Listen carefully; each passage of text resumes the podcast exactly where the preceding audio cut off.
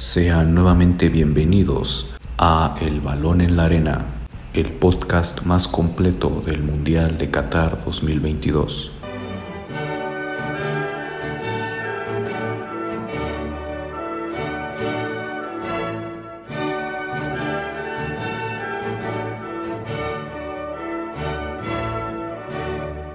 En este capítulo vamos a estar hablando sobre todo lo acontecido en los octavos de final, el análisis de los próximos encuentros de cuartos de final y el once ideal conformado por los mejores jugadores de esta ronda de octavos. Así que vamos a iniciar con el primer partido que se dio entre los Países Bajos y Estados Unidos. Los estadounidenses llegaban con un ímpetu tremendo, sin embargo, se vieron rebasados por el increíble nivel de los neerlandeses. Memphis Depay desde el minuto 10 ya estaba inclinando la balanza a favor de los Países Bajos y demostrando un nivel que realmente se esperaba que tuviera desde el inicio de esta Copa del Mundo.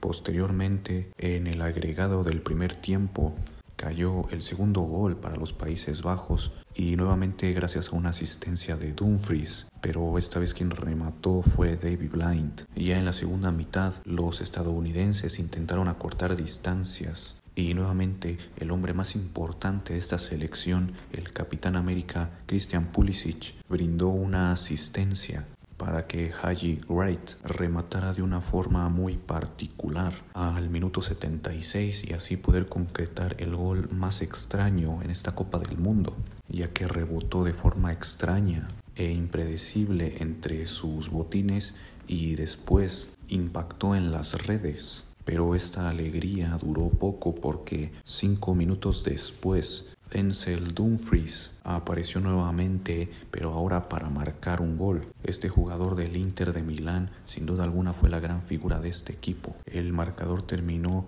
3 a 1 a favor de los Países Bajos que se van a enfrentar en cuartos de final a la escaloneta, ya que en este segundo partido de la ronda de octavos los argentinos vencieron a los australianos por un marcador de 2 a 1. Es curioso que ambos países se encuentran geográficamente lo más alejados el uno del otro, sin embargo, sus selecciones nacionales se encontraron en Qatar solamente para que Lionel Andrés Messi al minuto 35 y Julián Álvarez al minuto 57 sellaran las anotaciones definitivas para que Argentina venciera a Australia. La anotación que cayó a favor de los australianos en realidad es más que nada un desvío que se dio por parte de Enzo Fernández, lo suficientemente importante como para que la FIFA considerara que fue un autogol. En el siguiente partido Francia se enfrentó a Polonia los galos tuvieron un muy buen control del balón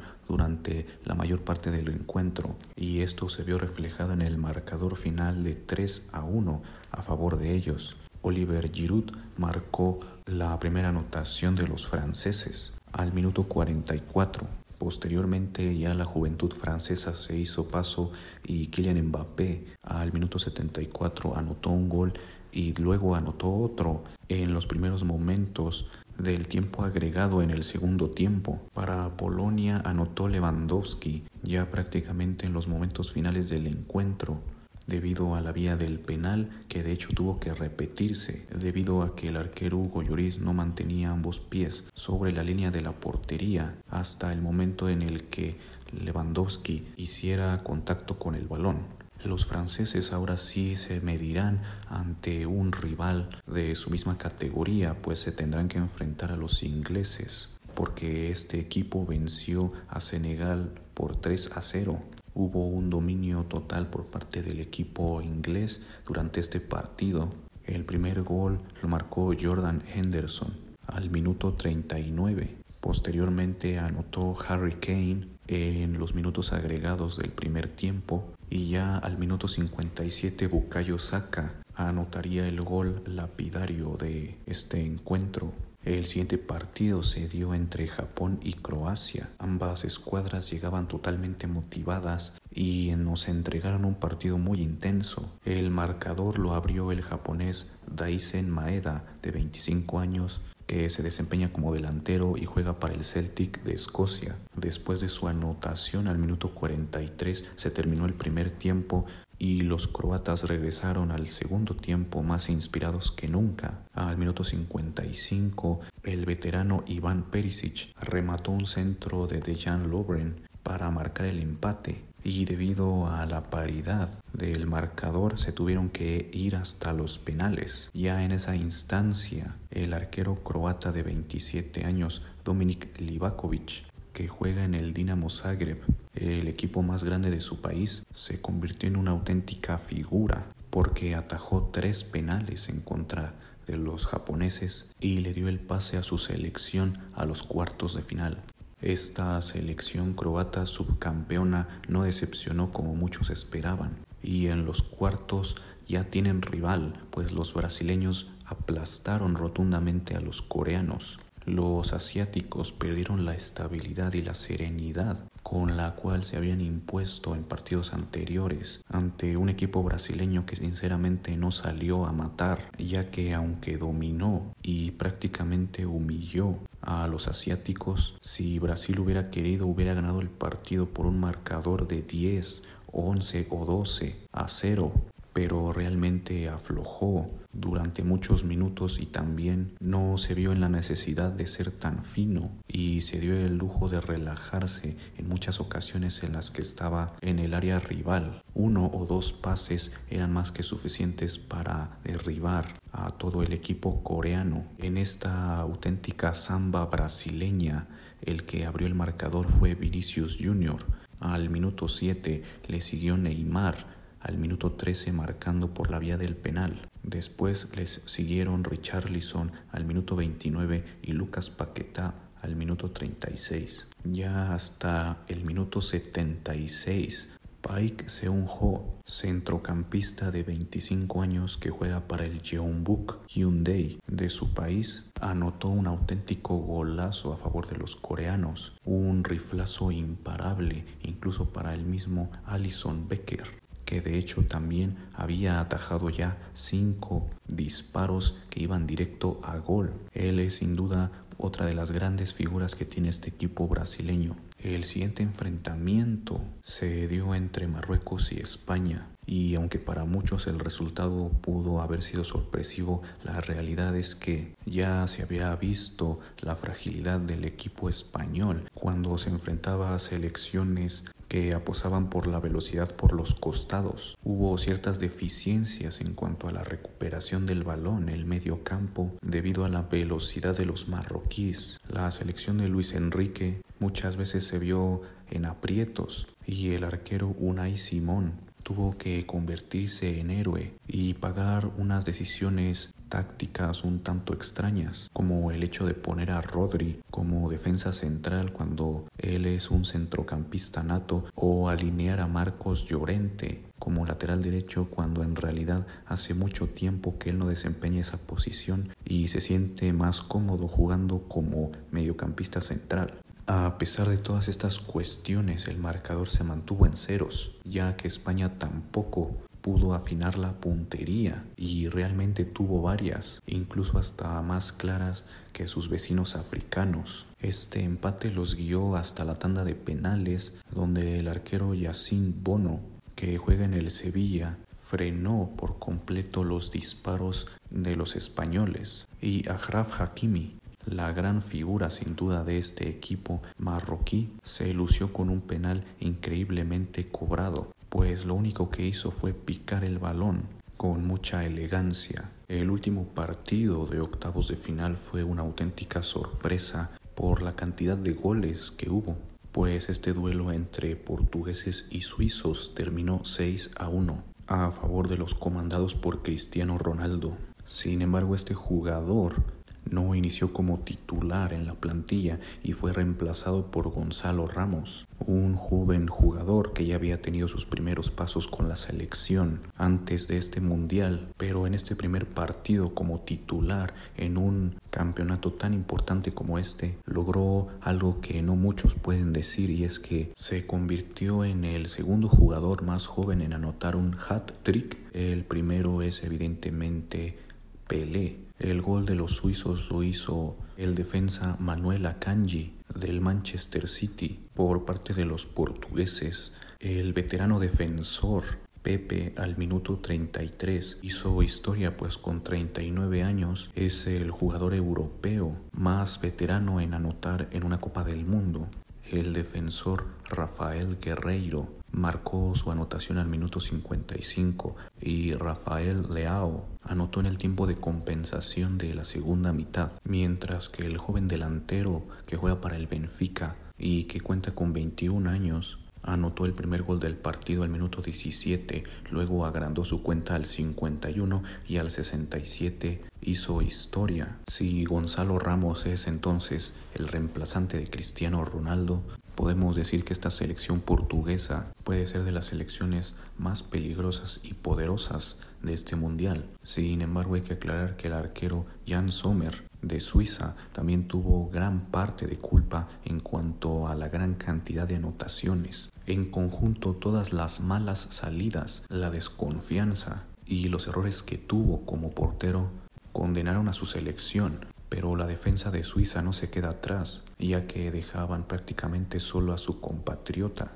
para enfrentarse a la delantera portuguesa que es letal. El nerviosismo y los errores fueron los que terminaron por perjudicar más a los suizos porque deportivamente son buenos, pero no se tuvieron la suficiente confianza.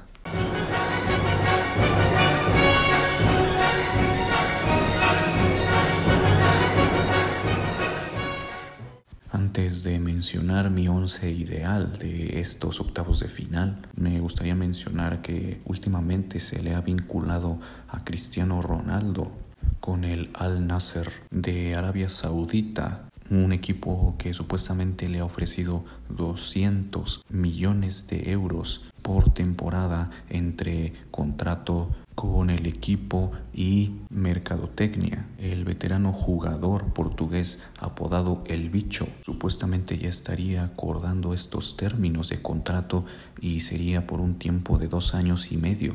Todo esto después de que unos días después de haber iniciado el Mundial se hubiera quedado sin equipo porque el Manchester United rescindió su contrato después de que no le hubiera gustado el tipo de comentarios que él hizo a lo largo de una entrevista donde señaló que este equipo que es supuestamente de los más históricos de Inglaterra, no se enfoca en incrementar el nivel de sus jugadores, que la exigencia en los entrenamientos es mediocre, que no hay inversión en el desarrollo de fuerzas básicas y desarrollo deportivo y físico. Y todo esto en realidad es verdad porque este equipo se ha estancado tratando de compensar con fichajes multimillonarios su incapacidad para demostrar que es un equipo realmente grande más allá de la época y los éxitos que tuvo con Alex Ferguson, ya que este entrenador fue el que realmente impulsó a este equipo cuando era prácticamente casi nada. En otra línea de ideas, podemos ver que este cambio generacional, este relevo de referentes y figuras del fútbol mundial ya se está dando. El mundo está viendo cómo jugadores de la talla de Kylian Mbappé, Cody Gakpo, Josco Bardiol, Gaby, Pedri, Yamal Musiala, Dani Olmo o Jude Bellingham, entre otros, están haciendo su aparición y demostrándole a todo el mundo que ellos son el nuevo presente y el futuro.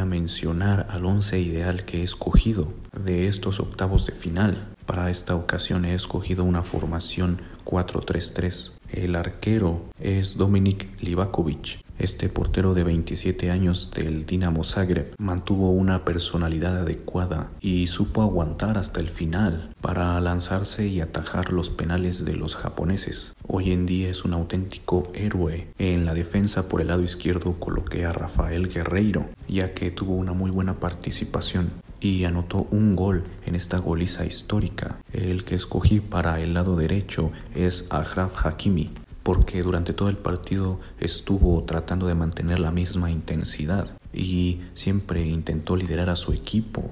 Además, ese penal bien cobrado refleja ¿Por qué le pudo jugar de tú a tú a un equipo como España y dejarlo fuera de la Copa del Mundo?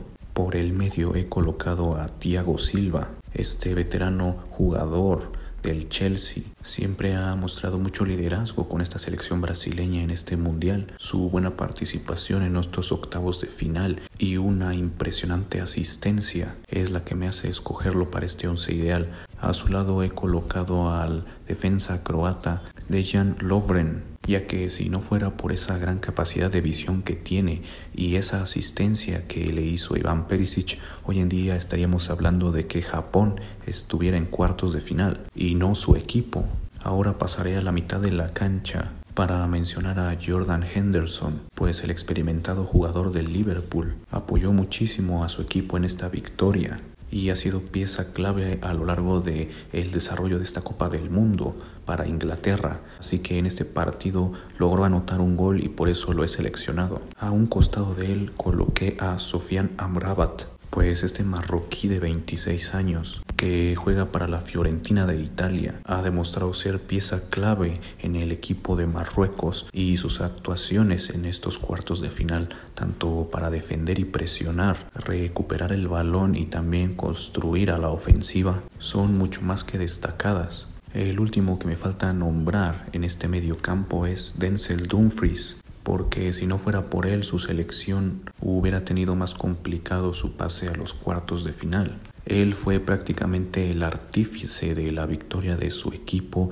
frente a los Estados Unidos, ya que dio las dos asistencias que necesitaba su equipo para ponerse arriba en el marcador y después marcó el tercer gol. Por último, en la delantera he colocado a tres cracks. En el medio puse a Lionel Messi, pues en este partido jugó de una forma impecable y además anotó un gol.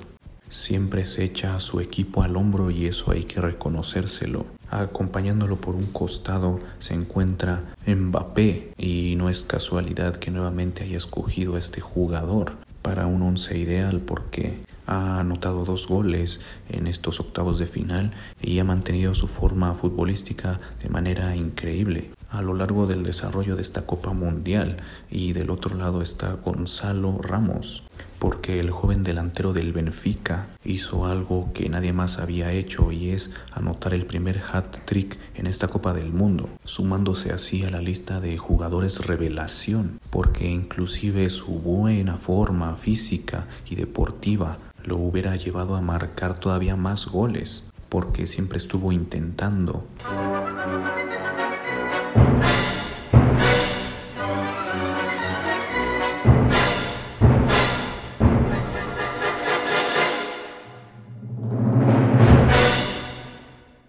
Finalmente pasaré a realizar el análisis de los futuros encuentros de cuartos de final. Iniciaré con el partido de los Países Bajos en contra de Argentina. Los neerlandeses se defienden muy bien, hacen buena cobertura tanto por los costados como por el medio campo. Algunas veces su presión llega a ser tal que sus rivales ni siquiera pueden concretar un tiro de mediana o larga distancia. Su manera predilecta de atacar se da debido a una triangulación muy rápida y ordenada, y se atreven a hacer disparos potentes prácticamente desde cualquier ángulo y desde cualquier lugar alrededor del área contraria. Sin embargo, a pesar de que su elemento más fuerte en la defensa es Virgil van Dijk, él no puede hacerlo todo, y desde luego la magia de la ofensiva argentina podría causarle problemas a este equipo europeo que se basa en la potencia física y en la asociación. Por el lado de los argentinos, la escaloneta puede llegar a sorprender a cualquiera por su capacidad de agilidad y de velocidad. Y sumado a esto tienen el plus de contar con una de sus más grandes figuras históricas como es Lionel Messi, quien con toda su inteligencia y visión de juego puede resolver un partido en segundos y la defensa albiceleste es muy capaz para frenar contragolpes sorpresivos, algo que caracteriza muy bien el juego de los Países Bajos. Así que realmente va a ser un juego muy parejo, un duelo de titanes. Pienso que el factor decisivo será la claridad mental y la paciencia de ambos equipos, porque si alguno llega a perder la cabeza y llega a afectarle de más la presión de ir abajo en el marcador, entonces las cosas se le podrían complicar. A pesar de que este duelo es muy parejo, yo creo que los Países Bajos podrían aprovechar mejor las jugadas a balón parado y sus posibilidades para rematar de larga y mediana distancia al arco del Dibu Martínez. Pero si este partido se llega a alargar tanto que se tenga que llegar a la tanda de penales, la escuadra argentina podría pasar de fase ya que ellos cuentan con un auténtico especialista en la portería. El siguiente partido que se va a estar disputando en los cuartos va a ser el de Croacia en contra de Brasil, donde yo sí creo que hay una amplia diferencia en cuanto al favoritismo, ya que la canariña ha demostrado que tiene magia de sobra para desarmar equipos muy bien ordenados. Siempre se mueven de forma muy inteligente y ágil para rebasar cualquier línea defensiva. Por su parte, Croacia se caracteriza justamente por ser un equipo muy bien ordenado, que es muy solidario y mantiene muy buena comunicación y entendimiento. Sin embargo, se le complica en contra de equipos que son muy rápidos, sobre todo que ataquen por los costados. Justamente cuando sucede eso y se le saca de su estado de confort y no tiene el dominio del medio campo, que es de donde surgen todas sus buenas jugadas, es cuando se ve más vulnerable. Los brasileños podrían doblegar relativamente fácil a los croatas, porque el medio campo y su defensa son tremendamente cerrados. Y si llegan a marcar a Iván Perisic, entonces Croacia está verdaderamente perdida. Brasil, sin embargo, tiene que cuidar mucho sus excesos de confianza en la defensa. Esos errores en la salida les pueden costar muy caro a los jugadores de la verde amarela, pues este seleccionado europeo que tienen enfrente sabe aprovechar eso muy bien. El tercer partido de los cuartos de final se dará entre Inglaterra y Francia.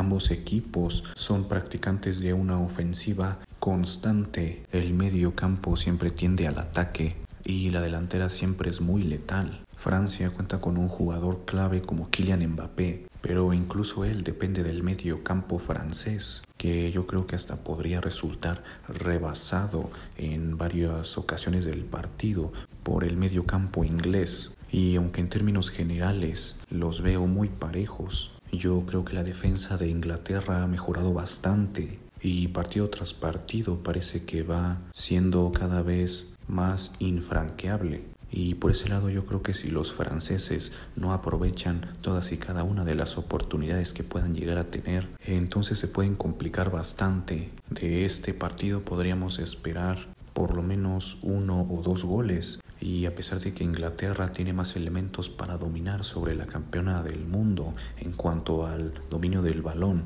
otra cosa muy distinta es que los franceses sepan resistir bien y si el partido llega hasta los penales, cualquier cosa puede pasar. De hecho, lo más probable es que lleguen hasta esta instancia, ya que ambos equipos son muy parejos.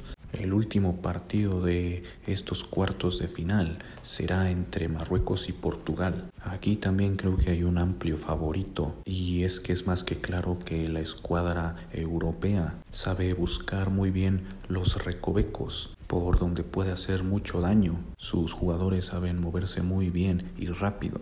Este equipo es muy arriesgado, pero justamente por ello es que ha sido tan efectivo al momento de atacar. Por otra parte, el equipo de Marruecos realiza muy buenas coberturas de ataque por las bandas y realizan contragolpes muy efectivos. Este partido, al igual que el de Inglaterra y Francia, va a ser una ida y venida constante y sin tregua donde podemos esperar ver muchos goles. Este va a ser el segundo partido ibérico, donde finalmente la selección marroquí va a tener la posibilidad realmente limitada, pero posibilidad al fin y al cabo de concretar una paternidad sobre sus vecinos europeos. Sin embargo, los portugueses parece que van a dominar el encuentro, pero no de forma sencilla pues tendrán que ver la forma de contrarrestar el buen estado físico de sus vecinos de Marruecos. Y como curiosidad hay que mencionar que este equipo marroquí cuenta con una gran cantidad de jugadores nacionalizados y que si bien todos estos seleccionados no nacieron en el país de África, sus padres que eran inmigrantes sí lo hicieron. Cuatro jugadores son de Bélgica, cuatro son de los Países Bajos, otros dos son franceses, dos son nacidos en España, uno en Italia y al final hay un canadiense que es el portero Bono. Así que en total de los 26 convocados, 14 son naturalizados y por parte de sus padres son de ascendencia marroquí.